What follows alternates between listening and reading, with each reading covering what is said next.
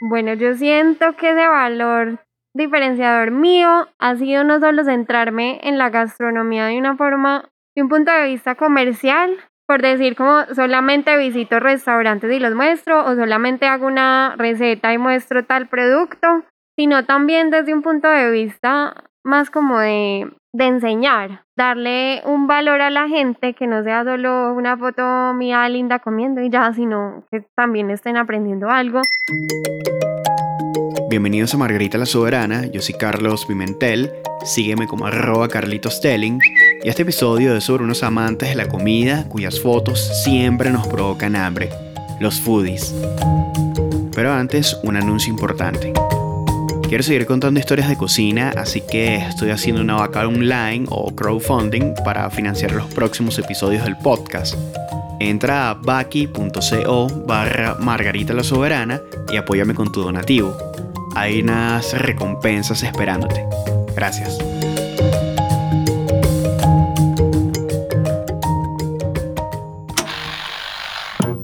Lo primero que tenga que hacer es dorar aceite o manteca, más o menos. Hoy vamos a hacer algo especial para las personas que no comen carne. I write, I travel.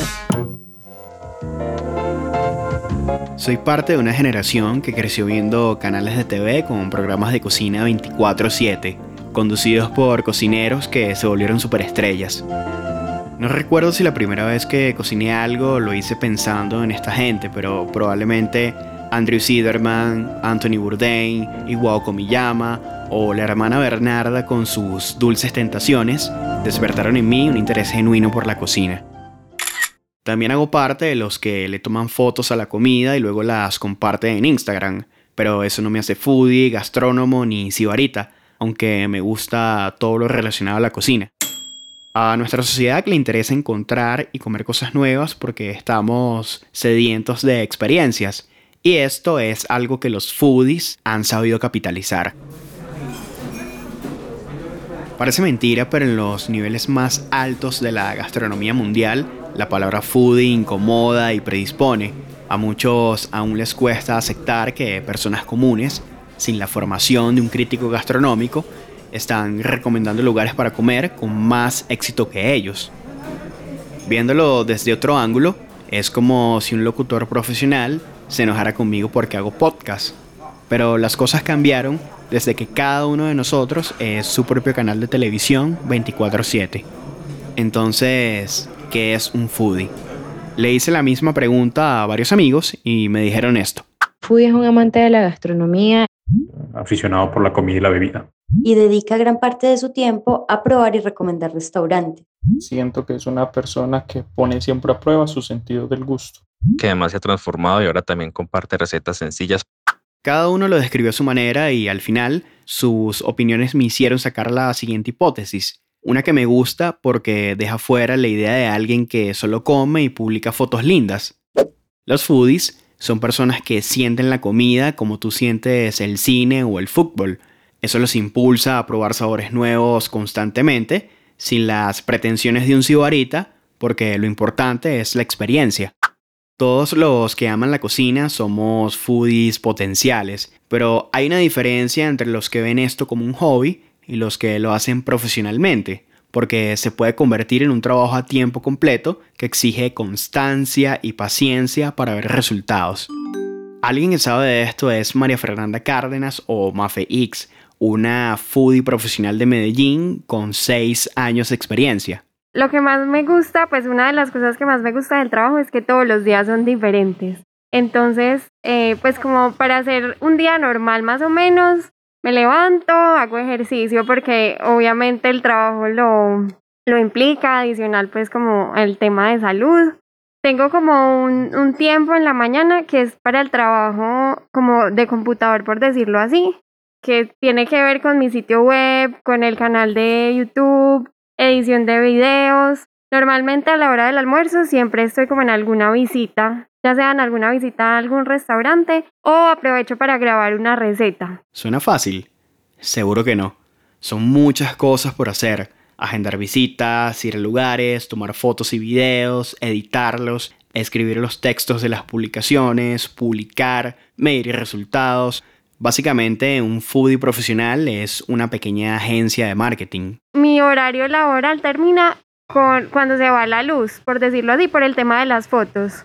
Y ya digamos que llego otra vez a la casa a terminar el trabajo, pues como de computador. Más o menos así sería un día normal, pero todos son diferentes. María Fernanda ha visitado muchos restaurantes dentro y fuera de Colombia, pero no olvida la primera vez que una marca le invitó a comer porque le gustó su trabajo. Me acuerdo de la primera vez que me invitaron a un restaurante, que eso nunca se me va a olvidar. Era un restaurante de hamburguesas en Laureles y pues fue lo mejor del mundo porque ya como que vimos los frutos de estar saliendo a comer un montón, de tomar fotos, de hacer las recomendaciones. Y lo que pasaba, eso fue hace ya casi seis años, es que en esa época como ese término de influencer o de bloguero no se usaba tanto. Entonces ya todo el mundo digamos que sabe que es un influencer, digamos que es un término que a mucha gente no le gusta porque piensan que es gente que se toma fotos y que pide cosas gratis. Digamos que hace seis años no era tan común.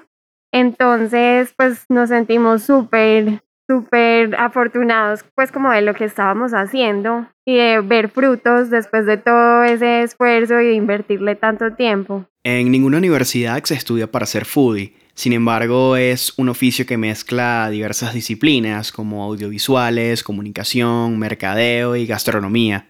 También es la oportunidad perfecta para reinventarse y abrirse a nuevas experiencias, o así le pasó a Mafe. Yo estudié comunicación social y periodismo, eh, cuando elegí la carrera yo quería ser una periodista, pues de esas top que destapan ollas podridas, denunciando políticos, todo eso.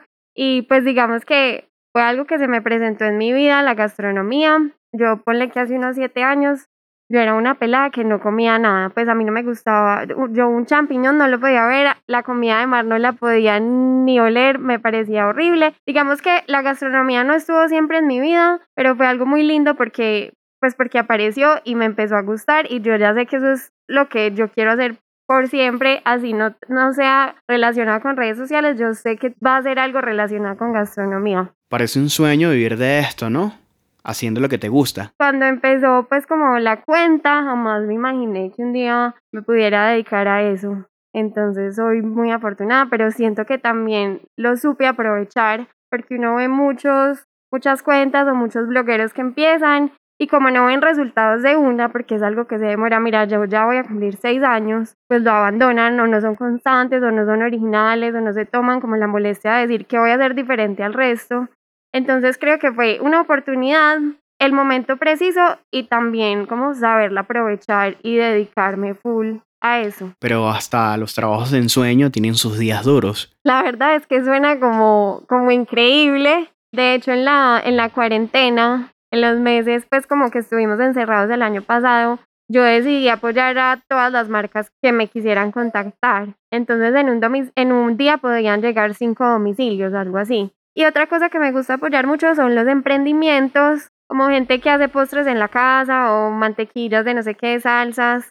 Esos también acepté muchos, a veces de hecho se me olvidaba. Y como cualquier trabajo, uno se cansa y uno necesita como parar y darse un respiro. Imagina que de lunes a viernes comes en los mejores restaurantes de la ciudad.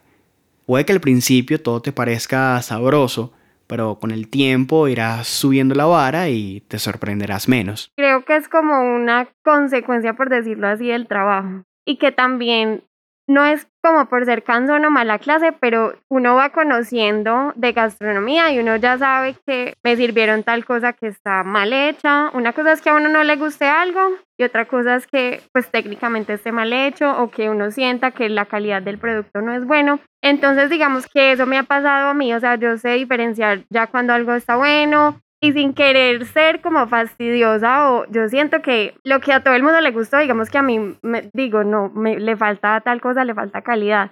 Entonces, pues creo que esas dos cosas, la capacidad de asombro, porque uno come muchas cosas, yo puedo visitar, no sé, tres restaurantes en un solo día, pero digamos que sí siento que se puede perder un poquito como la, la capacidad de asombro pues y como esa, eh, las expectativas de cada uno de los lugares. Un foodie debe conocer los restaurantes y platos de lugares específicos, pero si la curiosidad lo lleva más allá, mucho mejor. Ay, no, a mí me encantaba ver como programas de cocina, ya sean como de, de recetas o de los programas que son de turismo gastronómico. Y también me gusta mucho leer sobre todo de historia de la cocina, me encanta ese tema. Entonces creo que pues cada vez que estoy haciendo, no sé, algo en el computador que no necesita mucho, mucha concentración, el televisor detrás, te siento que igual también estoy como enriqueciéndome de todos esos pues como conocimientos. Todos los entusiastas de la cocina tenemos un modelo a seguir. Verónica Sumalacarregui es el de Mafe X. Ella tiene un programa, de hecho, de, de hecho tiene varios programas. Uno de ellos se llama Me voy a comer el mundo. Pero me gusta mucho el enfoque de ella porque no es solo como la comida, sino que habla de antropología, de historia. No se va solo al restaurante con estrellas Michelin, sino que se entra a la casa de alguien súper local a que le muestren, digamos que cómo es la comida eh, pues del día a día, que es muy diferente a, a, lo que se serviría en un restaurante. La mayor parte del trabajo de un foodie se hace en la calle, pero en tiempos de coronavirus y con una industria gastronómica herida, toca ser recursivo para seguir creando contenido. Pero de ahí salió algo muy bacano que le agradezco muchísimo a la cuarentena y fue empezar a hacer mis recetas. Hoy les enseño cómo hacer baos, unos panes al vapor tradicionales de Asia, son más fáciles de hacer de lo que parecen. Enyucado tradicional colombiano con la receta de mi abuela. Ñoquis de plátano maduro en salsa de queso azul. Esto es un plato de restaurante, se los recomiendo muchísimo y son muy fáciles de hacer. A mí me gusta mucho cocinar, no siempre, desde que me empezó a gustar pues como la, la gastronomía. Me encanta cocinar, pero después de visitar tantos restaurantes, yo llegaba a mi casa y yo ya no quería ver comida, nada. Eh, entonces digamos que esa, ese estar en la casa también se prestó para empezar a hacer recetas y la acogida fue buenísima. Abrió camino pues como a otros clientes que son marcas ya más grandes con productos de supermercado, pues que quieren que uno muestre sus productos en las recetas. Entonces digamos que por ese lado fue muy bueno. Entonces ahí se abrió como otro contenido que me encanta y creo que a las recetas le debo el aumento de seguidores que ha sido impresionante. En estos días estaba viendo, en más o menos en julio del año pasado tenía 80 mil seguidores y ya son 120 mil. Y eso obviamente expande eh, pues como el horizonte porque no es solo gente de Medellín, sino que es gente que quiera aprender a cocinar. Los foodies no tienen superpoderes, pero saben cómo ganarse la confianza de sus seguidores. Incluso es muy probable que una recomendación de alguno te haya hecho elegir un producto o restaurante sobre otro. No es un trabajo que salve vidas, por decirlo así. Pero yo creo que no todo el mundo puede salvar vidas o no todo el mundo puede cambiar el mundo. Pero dentro de lo que yo hago, pues le puedo ayudar a cambiar el mundo a una o a dos personas o a diez o a veinte. Siento que mi trabajo es importante porque da a conocer propuestas muy chéveres que de pronto sin la exposición en redes sociales la gente no conocería tan fácilmente. Dos semanas antes de conversar con María Fernanda, una clienta le envió este audio. Eh, bueno, te cuento que nos ha ido súper bien más, o sea, realmente soy mil veces más que agradecida contigo con lo que has hecho.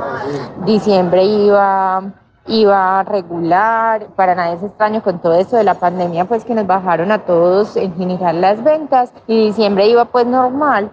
Sí, es cierto, los foodies no salvan vidas como los médicos, pero sin ser brujos, cambian la suerte de un restaurante. Para mí, eso es lo más importante de este peculiar trabajo. Mafe, esta última semana, o sea, no te alcanzas a imaginar, o sea, hemos tenido fila, nos ha tocado cerrar porque se nos ha acabado la producción, nos ha tocado cerrar más temprano, nos ha tocado cerrar en la hora de almuerzo, hay gente que llama y reserva, entonces les hacemos reserva, los de las filas se ponen bravos porque entran los de las reservas, o sea, una cosa de locos que también ha sido chévere porque nos ha cuestionado mucho para mejorar. Entonces ese tipo de cosas, esa es como el, el, la verdadera recompensa pues del trabajo, poder ayudar a la gente y poder apoyar propuestas que en verdad son muy buenas.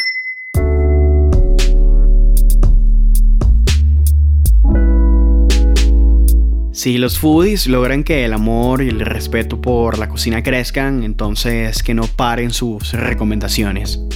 Mi nombre es Carlos Pimentel, sígueme como arroba Carlitos Telling, y si te gusta este podcast, recuerda que en baki.co barra Margarita la Soberana puedes apoyarme económicamente. Mi meta es recaudar mil dólares para producir las próximas historias. No olvides que Baki se escribe con K y que hay unas recompensas esperándote. Gracias a María Fernanda por la conversación y a Café Zendaya por prestarme sus espacios.